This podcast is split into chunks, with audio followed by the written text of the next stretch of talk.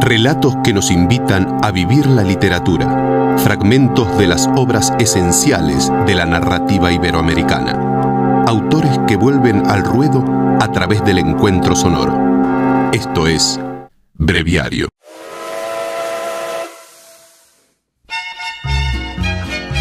México, principios del siglo XX.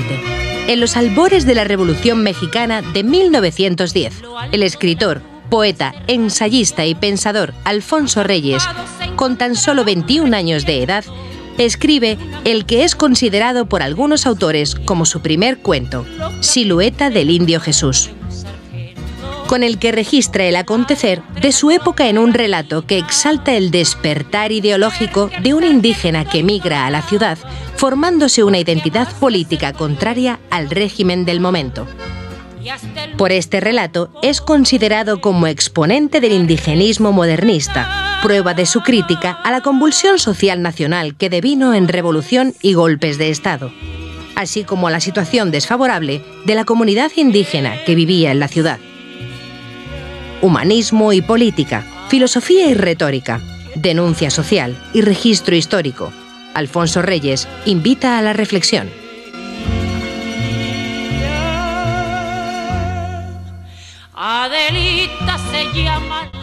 Los libreros Patricia Heredia y Leonardo Maita, de la librería madrileña Los Pequeños Seres, comentan este relato y ofrecen un análisis crítico de sus repercusiones en la sociedad mexicana de décadas posteriores, así como de su influencia en la herencia literaria latinoamericana. Un podcast de Caobo Ediciones, bajo la dirección de Kenner Bracho, con la voz de Ernesto Zuazo. Edición, musicalización y montaje de Ernesto Zuazo.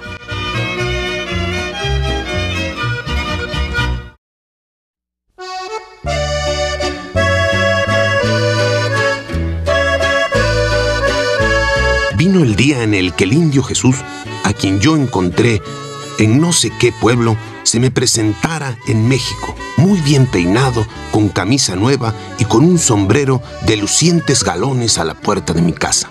Carabina 30, 30, que los rebeldes portaban. Solo el pantalón habido a última hora en sustitución del característico calzón blanco para que lo dejaran circular por la ciudad los gendarmes, desdecía un poco de su indumento. Había resuelto venir a servir a la capital, me dijo, y dejar la vida de holganza. No contaba el tiempo para Jesús. Recomenzaba su existencia después de medio siglo con la misma agilidad y flexibilidad de un muchacho. Pero tú qué sabes hacer, Jesús? Jesús no quiso contestarme. Presentía vagamente que lo podía hacer todo. Y yo, por instinto, lo declaré jardinero y como tal le busqué acomodo en casa de mi hermano. Aquel vagabundo mostró, para el cuidado de las plantas, un acierto casi increíble. Era capaz de hacer brotar flores bajo la mirada, como un faquir desterró las plagas que habían caído sobre los tiestos de mi cuñada. Todo lo escarbó, arrancó y volvió a plantar. Las enredaderas subieron con ímpetu hasta la última ventana. En la fuente hizo flotar unas misteriosas flores acuáticas. De vez en vez salía al campo y volvía cargado de semillas. Cuando él trabajaba en el jardín, había que emboscarse para verlo. De otro modo, suspendía la obra y decía que Ancina no podía trabajar y se ponía a rascarse la greña con un mohín verdaderamente infantil. Y las bugambilias extendían por los muros sus mantos dorados. Las magnolias exhalaban su inesperado olor a limón. Las delicadas begonias rosas y azules prosperaban entre las sombras desplegando sus alas. Los rosales balanceaban sus coronas. Las mosquetas derramaban aroma en sus copitas blancas. Las amapolas, los heliotropos, los pensamientos, y no me olvides, reventaban por todas partes. Y la cabeza del viejo aparecía a veces plácida, coronada de guías vegetales como las fiestas del Viernes de Dolores que celebraban los indios en las canoas y las chalupas del Canal de la Viga. Jesús sabía deletrear y con sorprendente facilidad acabó por aprender a leer.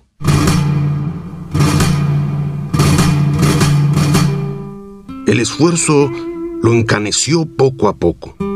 Comenzó a contaminarse con el aire de la ciudad. La inquietud reinante se fue apoderando de su alma. Él, que conocía de cerca los errores del régimen, no tuvo que esforzarse mucho para comprender las doctrinas revolucionarias, elementalmente interpretadas según su hambre y su frío. A veces llegaba tarde al jardín con su elástico paso de danzante, sobre aquellas piernas de resorte hechas para el combate y el salto, aunque algo secas ya por la edad. Es que Jesús se había afiliado en el Partido de la Revolución y asistía a no sé qué sesiones. Yo vi brillar en su cara un fuego extraño. Comenzó a usar de reticencias no nos veía con buenos ojos. Éramos para él familia de privilegiados, contaminada de los pecados del poder. A él no se le embaucaba, no. Harto sabía él que no estábamos de acuerdo con los otros poderosos, con los malos. Pero como fueren, él solo creía en los nuevos, en los que habían de venir. A mí, sin embargo, me tenía ley, como él decía, y estoy seguro de que se hubiera dejado matar por mí. Esto no tenía que ver con la idea política.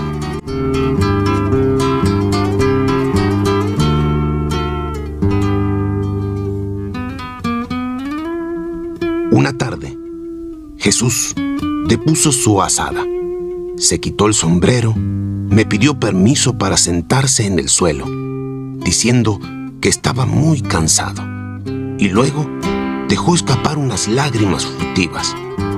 Comprendí que quería hablarme. Siempre, en él, las lágrimas anunciaban las palabras. Había una deliciosa dulzura en su discurso, una quejumbre incierta, una ansia amorosa de llanto. Era como si pidiera a la vida más blandura, hubiera sido capaz de reñir y matar sin odio, por obediencia o por azar. Porque el indio mexicano se roza mucho con la muerte. Caricia, ternura había en sus ojos cierto día que tuvo un encuentro con un carretero. Este acarreaba piedras para embaldosar el corral del fondo. Yo lo sorprendí en el momento en que Jesús asió el sombrero como una rodela, dio hacia atrás un salto de gallo y al mismo tiempo sacó de la cintura el cuchillo. El inseparable Belduque, con una elegancia de saltarín de teatro, yo lo oí decir con una voz fruiciosa y cálida. Ahora sí, vamos a morirnos los dos. Costó algún trabajo reconciliarlos, pero hubo que alejar de allí al carretero. Todos adivinamos que aquellos dos hombres, cada vez que se encontraran de nuevo, caerían en la tentación de hacerse el mutuo servicio de matarse. Aquella velocidad lacrimosa que hacía de Jesús uno como bufón errabundo, frecuentemente lo traicionaba. Iba más lejos que él en sus intentos. Disgustaba a la gente con sus apariencias de cortesía servil. Daba a sus frases más palabras de la que hacía falta, cargándolas de expresiones ociosas, como de colorines y adornos. Indio retórico, casta de los que encontró en la Nueva España el médico andaluz Juan Cárdenas. Mediado el siglo XVI, indio almibarado y a la vez temible.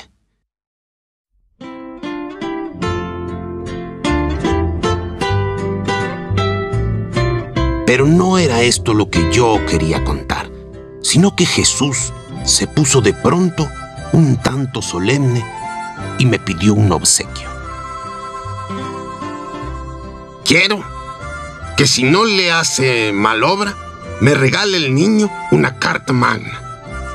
¿Una carta magna, Jesús? Un ejemplar de la Constitución. ¿Y tú para qué la quieres? Para conocer los derechos del hombre. Yo creo en la libertad, no agraviando lo presente, niño. Entre tanto, comenzaba a descuidar el jardín y algunos rosales se habían secado. Jesús volvió al campo un día, donde no permaneció más de un mes. ¿Qué pasó por Jesús? ¿Qué sombra fue esa que el campo nos devolvió al poco tiempo? ¿Qué débil trasunto de Jesús? Todo el vigor de Jesús parecía haberse sumido como agua en el suelo árido. Ya casi no hablaba, no se movía. El viejo no hacía caso ya de las flores ni de la política. Dijo que quería irse al cerro le pregunté si ya no quería luchar por la libertad. No. Me dijo que solo había venido a regalarme unos pollos, que ahora se iba a dedicar a vender pollos. Inútilmente quise irritar su curiosidad con algunas noticias alarmantes. La revolución había comenzado. Ya se iban a cumplir fielmente los preceptos de la Carta Magna. No me hizo caso.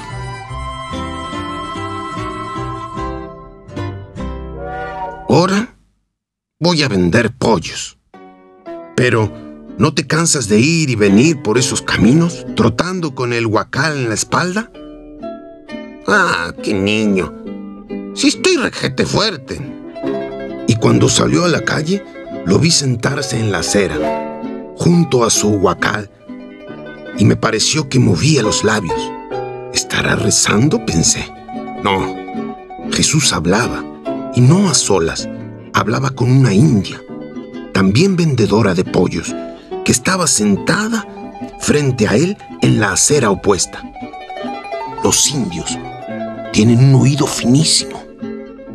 Charlan en voz baja y dialogan así, en su lengua, largamente, por sobre el bullicio de la ciudad.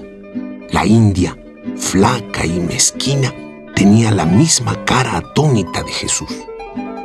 Estos indios venían a la ciudad, estoy convencido, más que a vender pollos, a sentirse sumergidos en el misterio de una civilización que no alcanzan, a anonadarse, a aturdirse, a buscar un éxtasis de exotismo y pasmo.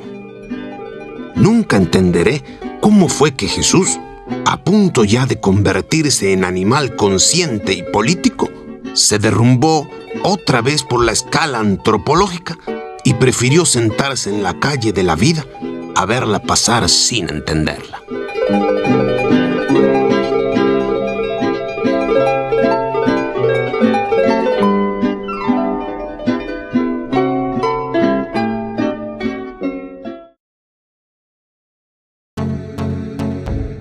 Sigue leyendo a Alfonso Reyes en Cuestiones Estéticas, obra de valor intelectual, vitalidad y vigencia para las generaciones del siglo XXI.